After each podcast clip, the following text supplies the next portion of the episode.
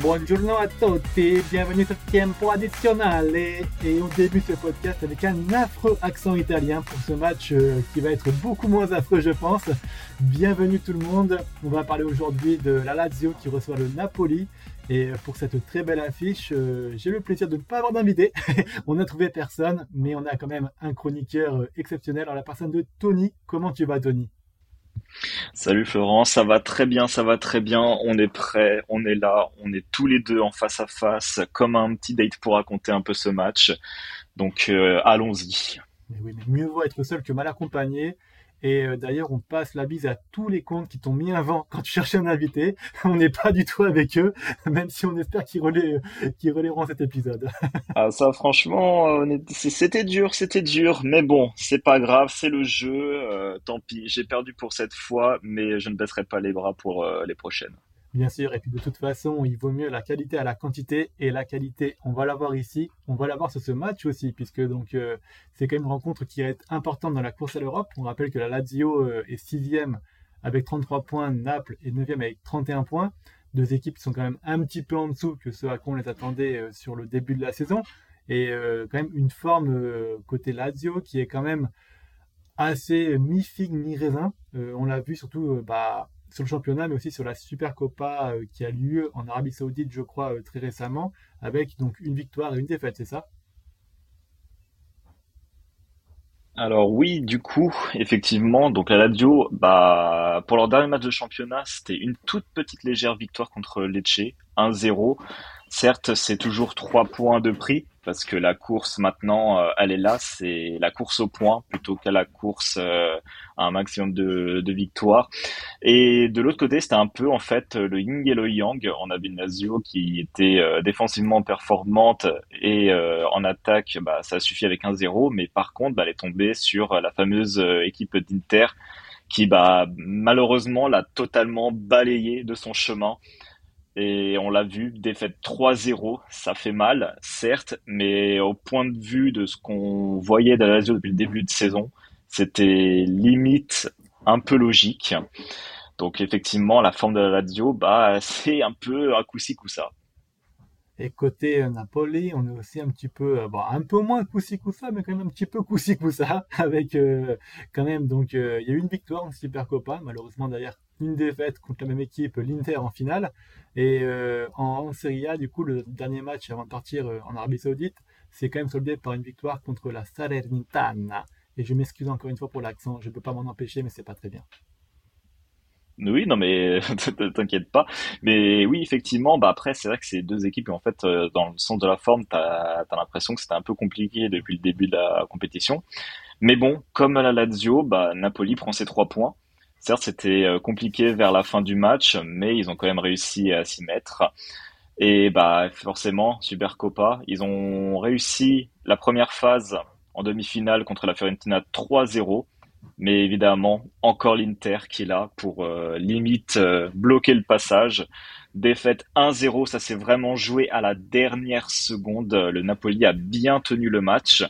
Mais bon, le mental était là contre les joueurs euh, du Napoli. L'Inter en a profité. Dernier but, Lotaro Martinez. Et maintenant, le Napoli-Lazio se rencontre pour ce week-end. Eh bah oui, un match qui va être important, surtout pour courses européennes, la course aux places européennes, pardon, puisque bon, il y a quand même juste un point qui sépare la Lazio de, de la fameuse quatrième place du ticket en LDC. Naples, ils sont aussi en embuscade et ils pourraient passer devant la Lazio sans cas de victoire, donc ça va être intéressant de parler de ça. Côté Lazio, toi, tu voulais parler aussi, euh, si je ne dis pas de bêtises, un petit peu de la forme mentale de cette équipe aussi et euh, de, comment ça marche pour eux en ce moment, euh, plus particulièrement en Serie A. Bah oui, bah il y a un truc à savoir sur ces deux équipes, c'est qu'effectivement au début de la compétition, bah, la Lazio et Napoli c'était pas vraiment au rendez-vous où est-ce qu'on les attendait. C'était vraiment un peu les déceptions du début euh, de la saison. Mais il y a eu un élément un peu déclencheur par rapport euh, à l'entrée en compétition vraiment de l'une des deux équipes. Bah, ça c'est vraiment en fait, ça a commencé lors d'un Napoli-Lazio et c'était la victoire de la Lazio qui a totalement du coup relancé un peu euh, leur saison, même si c'est encore mitigé, mais ça leur a permis de remettre en goût la victoire pour commencer avec trois points. Et là, du coup, c'est parti. Donc j'ai un peu envie de dire, voilà, comme tu l'as dit, la Lazio, elle est sixième 33 points. Naples, 9e, 31 points. Il y a deux points de différence, donc ça peut aller vraiment très vite. Une victoire permettrait à la Lazio bah, forcément de se conforter dans les places européennes. Par contre, une défaite de la Lazio leur ferait totalement basculer limite à la neuvième place si les deux équipes, euh, si les autres équipes évidemment du championnat euh, performent exactement. Donc ça va être un peu euh, soit la continuité, soit la descente au milieu de tableau du classement de Serie A.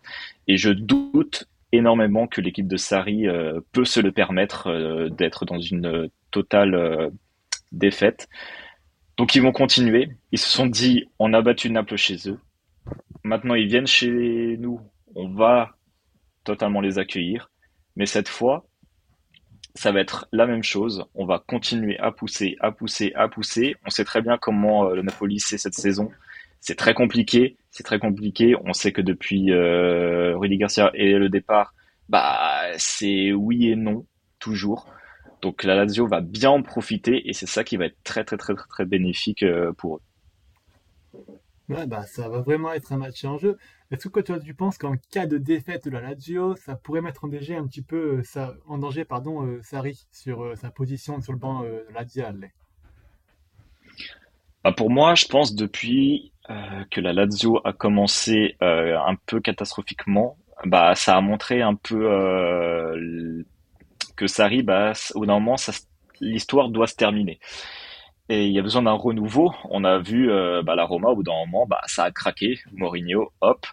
Et Sarri, s'en est pas loin. Alors, même si je pense que la Lazio, effectivement, puisse gagner ou perdre, je pense pas que ça va changer grand-chose au contrat de Sarri pour moi, la fin de la saison, il va falloir vraiment que euh, cette équipe se régénère, se renouvelle. Et pour ça, il y a besoin euh, de nouvelles idées, de peut-être un nouveau schéma tactique, quelque chose comme ça. Donc pour moi, Sarri ne va peut-être pas rester.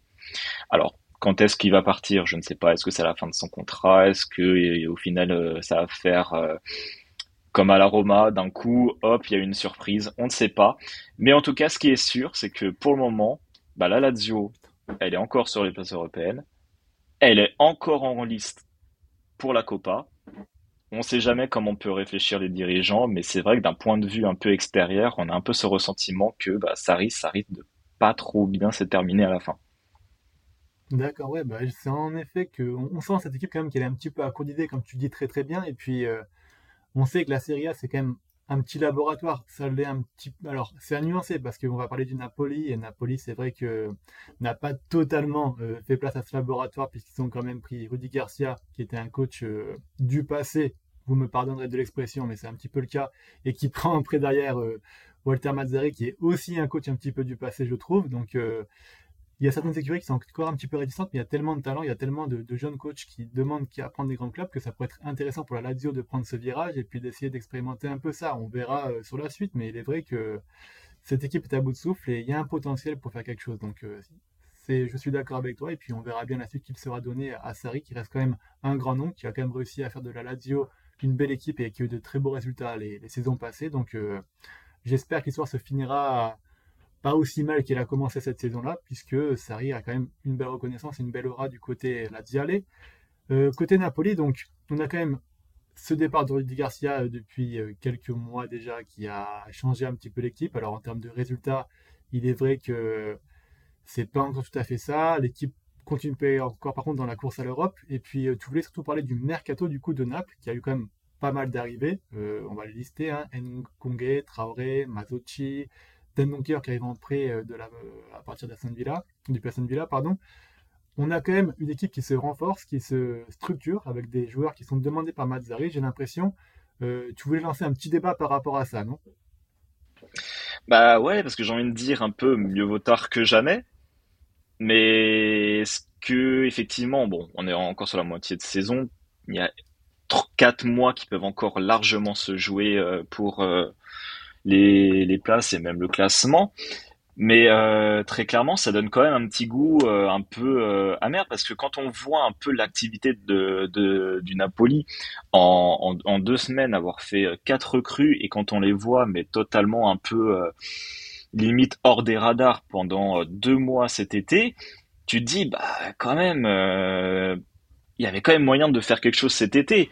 Bon, certes, effectivement, on avait parlé euh, avant bah, d'avoir pu garder Ozymen, un peu les, les, les cadors, etc.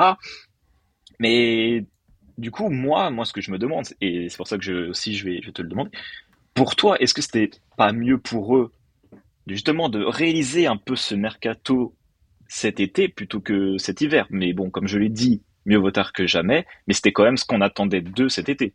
Bah, clairement, mais je pense qu'en fait, l'absence de mouvement en été, ça montre aussi à quel point politiquement Rudy Garcia ne pesait rien en Napoli en fait. Il a pris ce poste, donc on a déjà su que à la suite euh, de départ de, Saki en fait que euh, il allait avoir un nouveau coach et le board de, Naples a quand même beaucoup mis beaucoup de temps, a eu beaucoup de refus avant de trouver Rudy Garcia. Rudy Garcia c'était clairement pas le coach qui avait en haut de la liste. Et ce coach-là, Rudy Garcia, est venu parce qu'il justement, il avait beaucoup moins de prétention et beaucoup moins d'ambition peut-être dans, le, dans le jeu et puis dans, dans, la façon de faire que les coachs qui étaient en tête de liste. S'il n'y a pas eu, à mon avis, de, mercato de la part du, du Napoli euh, cet été, c'est qu'en fait, Rudy Garcia n'était pas assez puissant politiquement parlant pour imposer, donc du coup, euh, au banc de Napoli et, et à cette tête de mule dont j'ai oublié le nom, et tu vas me le redonner parce que je, m'excuse, euh, le président Di Lorenzo, c'est ça? C'est De Laurentiis. De pardon, excusez-moi. Voilà, je suis, je suis un petit peu fatigué en cette fin de semaine. Voilà que De du coup euh, a écrasé Rudy Garcia. Euh, de a aveuglément pensé que l'équipe allait suffire à elle-même pour jouer sur la Ligue des Champions et puis sur euh, la Serie A, il se pointait royalement. Et Rudy Garcia n'a pas du tout réussi à remettre ça en question. Rudy Garcia c'est un petit peu complet dans cette médiocrité, pas dans cette médiocrité, pardon, mais dans cette équipe et il n'a pas réussi à anticiper les choses parce que je pense que politiquement parlant, c'était juste un yes man, comme on dit en anglais, donc juste un coach qui peut juste dire oui à tout, mais qui ne remettra pas en cause de Laurentiis. Et Mazzari arrive. Et Mazzari, c'est quand même un coach qui a quand même beaucoup plus de légitimité que Rudy Garcia au Napoli, connaît parfaitement la maison, il a une réputation en Italie. Il, je pense qu'il a profité aussi de la situation sportive délétère qu'il est aujourd'hui au Napoli par rapport aux attentes qu'il y avait cette saison-là, et aussi, à mon avis, à la fronte des supporters, parce qu'il y a quand même beaucoup de supporters mécontents aujourd'hui au Napoli, pour imposer un petit peu des choix et mettre la pression sur De Laurentiis ou mettre la main à la poche.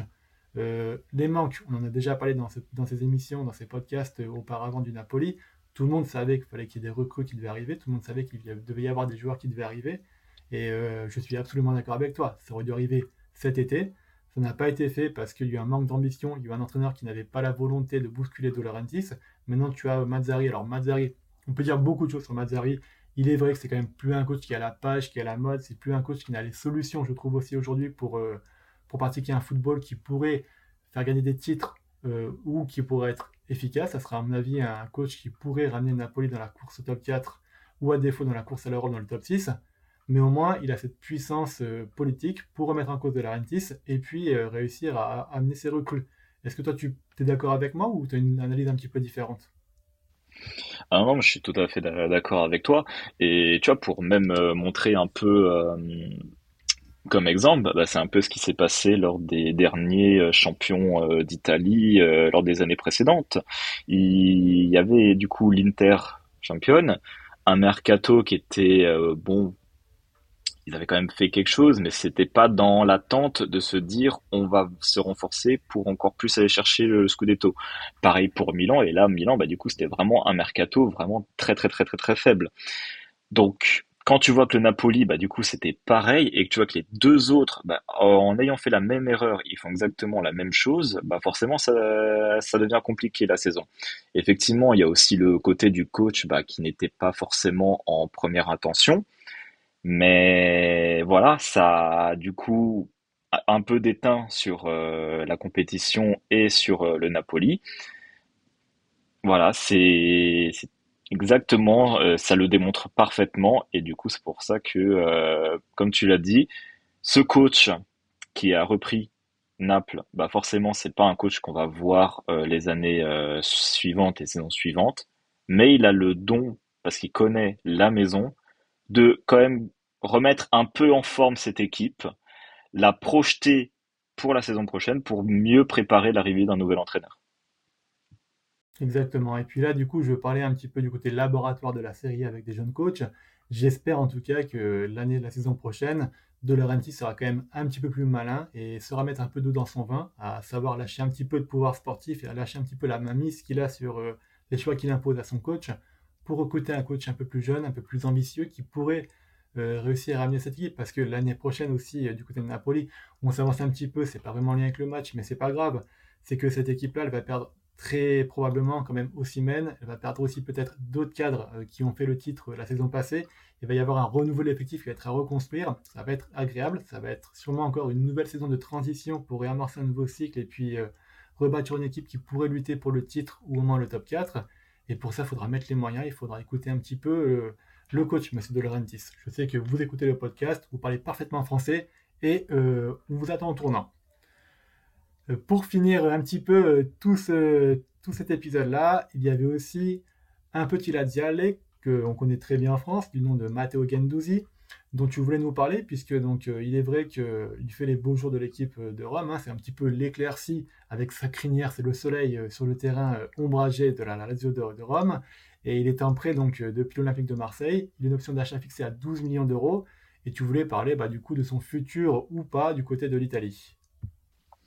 Ben oui, et euh, honnêtement, c'est un futur qui pour moi euh, peut être une sorte de belle histoire avec cette équipe de la Lazio, parce que Gendouzi à son arrivée, forcément, euh, en Italie au début, c'était pas vraiment, euh, c'était un joueur qui arrivait, ils étaient contents, c'était un milieu en plus, mais c'était pas une sorte de, de, chouchou qui allait tout de suite se dire les fans vont tout de suite adorer.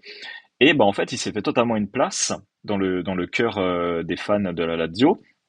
Et euh, même dans le schéma tactique de, de Sarri, il le montre, il s'impose, euh, il est même devenu totalement titulaire indiscutable au milieu avec Luis Alberto. Et, et ça fonctionne, très clairement, ça, ça fonctionne. Donc il retrouve des couleurs, parce que c'est vrai que l'année dernière, quand il était à l'OM, sous, tout, sous Tudor, pardon, euh, on voyait, il faisait une première euh, partie de saison où il était là. La deuxième partie de saison, bah, on le voyait presque plus. C'était limite plus de titularisation, des remplacements euh, où il jouait peut-être 15 minutes de match. Donc il avait perdu un rythme qui était assez discutable. Là maintenant qu'il a retrouvé le sourire, on voit qu'il s'est pas plutôt bien en Italie. Euh, il est plutôt, euh, il, ramène aussi ce petit leadership euh, qu'il avait un petit peu à Marseille. Moi, en tout cas, je serais un des membres de la Lazio dans, tout ce qui est la direction. Je me dis, j'ai un joueur comme ça, et en plus, il ne coûte pas cher, 12 millions d'euros. Très clairement, parce que c'est pas non plus un grand investissement. 12 millions d'euros, je pense pour la Lazio, ça peut largement se faire. Et très clairement, c'est un très très bon coup déjà de, de Lotito qui a, très très bien joué le, coup. 12 millions, pour moi, je le prends. Est-ce que pour toi, du coup, Florent, tu te mets à la place d'un membre de la direction, toi, tu as le pouvoir de dire oui ou non à Gendouzi, il reste au club pour aider l'équipe. Est-ce que toi, tu prends du coup le pari de le garder en vue de ça, déjà, première partie de saison? Ou est-ce que tu te dis, j'ai peut-être moyen de faire mieux en gardant 12 millions d'euros en plus, et à ce moment-là, je le rends à Marseille. Eh bien, moi, je te réponds que l'amour dure trois ans avec Matteo Gendouzi. On l'a vu à Arsenal, on l'a vu à Marseille. Donc euh, là, ça serait que sa deuxième année, je le prendrais. C'est vrai que 12 millions d'euros, tu peux difficilement avoir des joueurs de, cette qualité-là. Alors c'est vrai qu'on critique beaucoup Gendouzi euh, pour euh, beaucoup de choses, il été souvent critiqué pour son comportement sur la, fin de, ses, de ses jours en club, que ce soit à Lorient, que ce soit à Arsenal, que ce soit à Marseille. Mais ça reste un joueur d'une qualité rare, qui est assez intelligent, qui, il est vrai, aujourd'hui, est aussi en plus assez polyvalent. C'est un petit peu aussi ce qui peut lui faire défaut parce qu'on n'arrive pas toujours à savoir s'il est bon plus haut plus bas sur le terrain. Il n'empêche qu'il est performant sur les deux côtés. Tu vas sûrement jouer la Coupe d'Europe la saison prochaine si tout se passe bien du côté de la Lazio c'est quand même un peu dommage de se priver de ce genre de profil qui justement pourrait t'apporter euh, et te faire dépanner de plusieurs choix dans ton milieu de terrain qui aussi aujourd'hui s'impose comme euh, pas comme un cadre mais comme un élément sûr parce que c'est l'un des seuls qui a une certaine régularité euh, en Serie A et dans cette équipe. Donc pour moi, c'est un no-brainer, comme disent les Anglais. Et là encore, je m'excuse pour cet accent, vous avez tout entendu sur l'accent espagnol et je ne le ferai pas. Mais pour moi, oui, c'est sans hésitation, il faut le prendre. Tu le gardes au moins un an pour voir ce que ça donne. Et puis après, bah, si tout se passe bien, soit il progresse parce que c'est un joueur qui a quand même à mon avis, un potentiel et un plafond qu'il n'a pas encore atteint, et tu peux l'aider à atteindre ce plafond, et puis après, euh, peut-être pourquoi pas le vendre avec une meilleure, euh, meilleure plus-value. Mais à 12 millions d'euros sur le marché aujourd'hui, euh, c'est compliqué de trouver mieux. Pour moi, en tout cas, si je suis, si je suis là d'y aller, je le, je le conserve. Toi, tu es d'accord avec moi? Ah bah oui, non, mais je suis, d'accord avec toi. Mais tu vois, tu vois, par exemple, effectivement, même au pire, tu vois, Matteo Gendouzi, il a quand même une cote sur le marché. On va pas s'en dire. Il mm. fait maintenant partie de, de, de, la liste de Deschamps. Euh, donc il a une certaine cote, on l'a bien vu tu te dis, bah, Gendouzi, 12 millions, même si cet été, imaginons, euh, Sarri part, je prends un nouvel entraîneur. L'entraîneur, il dit, bah, finalement, moi, Gendouzi, ça ne va pas avec mon schéma tactique ou dans ma vision de jeu. Mais honnêtement, je pense que même la Lazio peut largement faire euh, du bénéfice en vendant Gendouzi peut-être 20 millions. tu vois, au moins ça fait ça fait quelque chose en plus dans, dans les caisses. Tu te dis bah peut-être que je prends 12 millions, mais j'ai peut-être un, un, contact avec un club qui me dit bah tiens lui je peux te le prendre 20-25 millions. Et dans ce cas-là bah c'est c'est même tout gagnant. Ah mais absolument, je suis très d'accord avec toi et il est vrai que bah même oui oui je pense que dans tous les cas même avec plus de 12 millions d'euros tu peux faire une plus-value et puis même s'il y a un nouvel entraîneur c'est un profil qui est quand même assez intéressant si euh, tu veux mettre en place des choses, de, des relances courtes au milieu de terrain, ou si tu veux euh, faire un jeu avec un milieu de terrain. Si tu as besoin de volume au milieu de terrain, en tout cas, tu peux compter sur lui. Donc, euh, c'est quand même un joueur qui est, comme je dis, polyvalent et qui peut s'adapter quand même à beaucoup de schémas de jeu. Donc, c'est vraiment dommage de s'en passer si jamais même tu changes d'entraîneur. Ah bah oui, c'est sûr, c'est sûr. Mais en tout cas, Florent, maintenant, moi, ce que j'ai envie de te dire, on, a parlé tous les deux, on a raconté un peu euh, comment ça se passe côté tête Lazio, côté tête Naples. Est-ce que toi, en vision de ce match, tu as un petit prono à nous, euh, à nous faire? Eh ben, tu me devances parce que j'allais y venir aussi à pas de velours. Ah euh, mais c'est très bien, c'est très bien. On va parler des pronos parce que nous, on se mouille chez Traditionnel. On se mouille. Et c'est pour ça qu'aujourd'hui, bah, je vais annoncer clairement un bon match nul. un petit ah ouais, ouais, ouais. Alors, il est vrai que moi, euh, j'ai l'impression que Naples est favori. Parce que Naples, quand même, s'est renforcé. Naples va un peu mieux. Naples donne de meilleures garanties que, la Lazio, qui est un petit peu à la dérive. Mais on joue quand même à domicile pour la Lazio, dans un, stadio euh, quand même euh, qui, est, qui est souvent quand même assez, assez à feu, avec de beaux supporters. Et avec l'avantage de, de la pelouse domicile, je pense que la Lazio aura quand même le supplément du, 12e homme qui pourrait permettre d'arracher le point du nul à la dernière minute. On sait que Naples, on l'a vu contre l'Inter, a un petit peu de mal à finir ses matchs. Donc je vois très bien Naples marquer un but dans le cours du match et la Lazio euh, égaliser dans les derniers instants. Et pour toi, de ton côté? Alors moi, tu sais, moi j'aime bien un peu euh, mettre le feu au score. Eh parce que j'ai envie de voir du spectacle. mais ça ne réussit pas beaucoup. Mais je me dis, eh, ça peut passer un jour. Et honnêtement, tu sais quoi? Je me dis, bah la Lazio, je vais la laisser la continuer sur son chemin et je vais dire 3-2 pour la Lazio. Alors effectivement, tu as parlé effectivement du renforcement euh, de Naples avec les quatre nouveaux arrivants. Euh, à voir effectivement s'ils ont réussi euh, rapidement à s'intégrer dans cette équipe. Euh, mais ça serait aussi intéressant, hein, ça se trouve peut-être que Dan Donker, on va peut-être le voir tout de suite titulaire, on ne sait pas, mais euh, il y a un automatisme à prendre. Je pense que peut-être pas sur ce match, euh, ça va être aussi un peu test pour voir un peu juste pour les joueurs se dire ok ça fonctionne comme ça, rythme tac tac, à voir. Mais en tout cas, la Lazio pour moi, elle a les armes pour continuer sa série. Euh, désolé pour les supporters euh, du, Napoli. Euh, je, ne dis pas forcément que c'est une volonté pour moi, mais je me dis que voilà, en fonction de ce que j'ai vu de la forme des derniers matchs, je me dis qu'on est prêt à tout pour avoir un beau spectacle et 3-2 serait effectivement un très beau spectacle. Et eh ben, en tout cas, je l'espère. J'espère qu'on aura ce beau match, qu'on aura cette belle affrontation. Et puis, bah, réponse dimanche à 18h, c'est bien ça le match? Euh, oui, il me semble que oui. En tout cas, c'est 18h, ça c'est sûr. Et c'est dimanche. Ouais, donc du coup, voilà, bah, réponse dimanche donc à 20h après la fin du match. Et on verra du coup si on a eu raison de s'enflammer pour cette affiche ou si malheureusement ça sera un petit pétard, un petit pétard mouillé.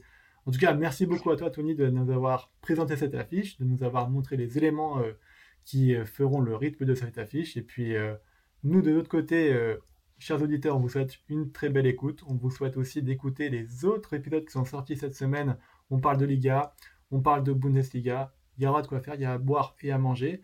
Et on vous laisse aussi lâcher votre meilleur 5 étoiles sur le podcast. Ça nous donne de la force, ça nous fait plaisir.